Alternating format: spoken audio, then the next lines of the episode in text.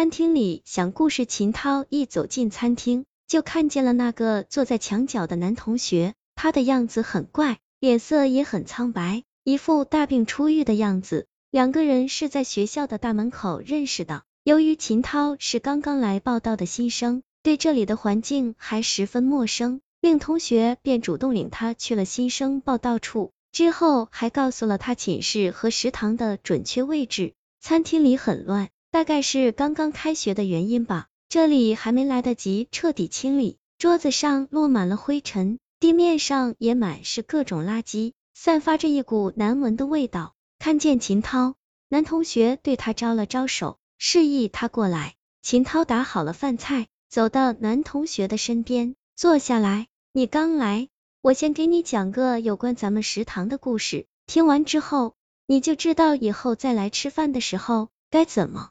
做了，男同学怪异的笑着，对秦涛说道：“哦。”秦涛轻轻答应一声，低下头拿起筷子，准备一边吃饭一边听。等等，等我讲完之后，你再吃好不好？男生忽然说道，语气不容置疑，叫秦涛不由得一惊，心里多少有点不高兴。男生自顾自的讲了起来：这所学校建校之前是一片荒地，还有一个天然的臭水池。附近还有几户人家，后来因为要修建学校，水池被填上了，几户人家也迁走了。在推倒他们那破破烂烂的泥土房时，发生了很多奇怪的事情。首先是每家每户的东墙边都有一个巨大的佛龛一样的东西，里面供奉的却根本不是什么菩萨、佛祖之类的塑像，而是一张画，画面上是一个神情古怪的男孩子。再有。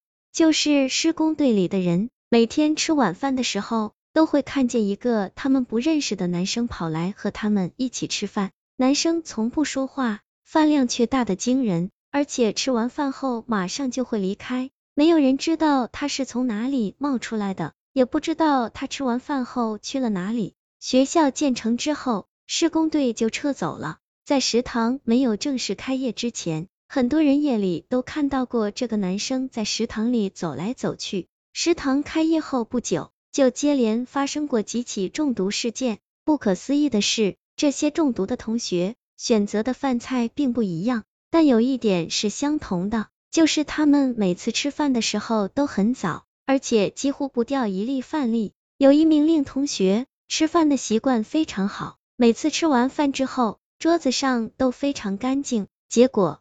他就屡次中毒，虽然没有致命，但却使身体受到了严重的伤害，不得不一次次的请假。前几天还有一名女同学因中毒而抢救无效死亡了。同学们说，这都是那个男生在作怪，他是趴在地上捡拾同学们的食物残渣的。从那之后，每个同学在吃饭的时候都会故意掉落一些饭菜。有的同学还会把吃剩下的东西好好的放在那里，而且宁可等上一段时间，也绝不提前吃饭。就连食堂的管理员也会在下次吃饭之前才来打扫这里的卫生。难怪你不去打饭。听完男同学的讲述，秦涛有些不以为然，看着满地的垃圾，随口问道：“你见过那个男生吗？就是那个传说中捡拾我们食物的人？”见过。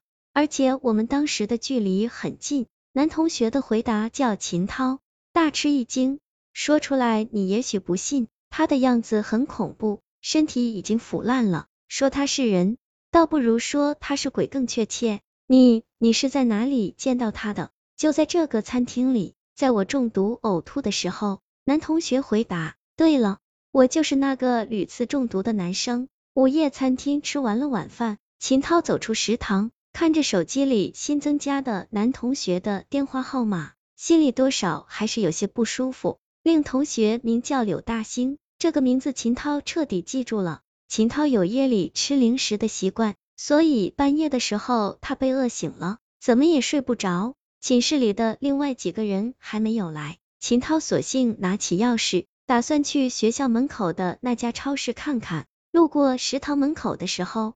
秦涛不由得向那里看了一眼，心里还在想，这白天柳大兴讲的那个故事。就在这时，一条黑影忽然在门前一闪，黑影的动作很快，没容秦涛看清楚，就已经从门缝间钻了进去。这么晚了，谁还会来这里？难道会是那个捡食剩饭的男生？秦涛不由得停下来，自己也笑了，觉得这个故事和自己的想法实在无聊，但他还是经不住好奇心的驱使，轻轻的来到了大门前，趴在门缝上向屋子里看去。屋子里很黑，还弥漫着白天饭菜的香味。那条黑影正沿着墙边缓缓的向前移动，一直来到了最里面的一个售饭的窗口前，然后毫无声息地钻到了一张桌子的下面。外面的秦涛吃惊的张大了嘴巴，这条黑影不是柳大兴吗？他怎么会独自来到这里，还要藏起来？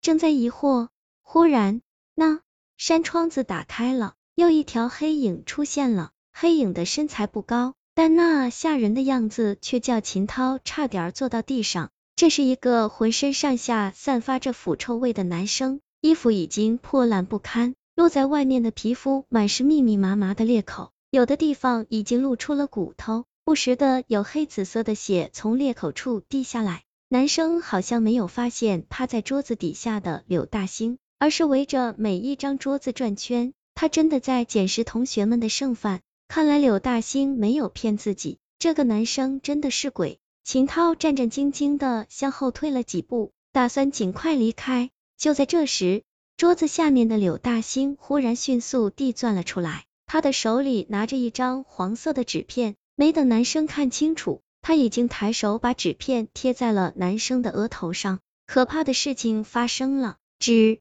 片竟然在男生的脸上燃烧起来。一股皮肉被烧焦的味道，顷刻间充满了整个屋子。男生大叫一声，跌倒在地上。可是他很快就爬了起来，伸手撕掉了纸片。被烧焦的脸上留下一条条黑褐色的液体，恐怖到了极点。不好！柳大兴惊呼一声，撒腿就向门口跑来。可是已经晚了。那个男生愤怒的嘶叫着，从后面赶上来，一双已经没有多少皮肤的手。猛地抓住了柳大兴的衣领，把他拎了起来，狠狠的向门外掷去。砰的一声，柳大兴的身体撞开了房门，被扔了出来。如果不是秦涛躲避的及时，恐怕连他也会被砸倒在地上。柳大兴的身体在地上滚出很远，挣扎着站起来，一眼看见不远处惊慌失措的秦涛，脸色瞬间变得更加惨白。略一迟疑，他就飞跑过来。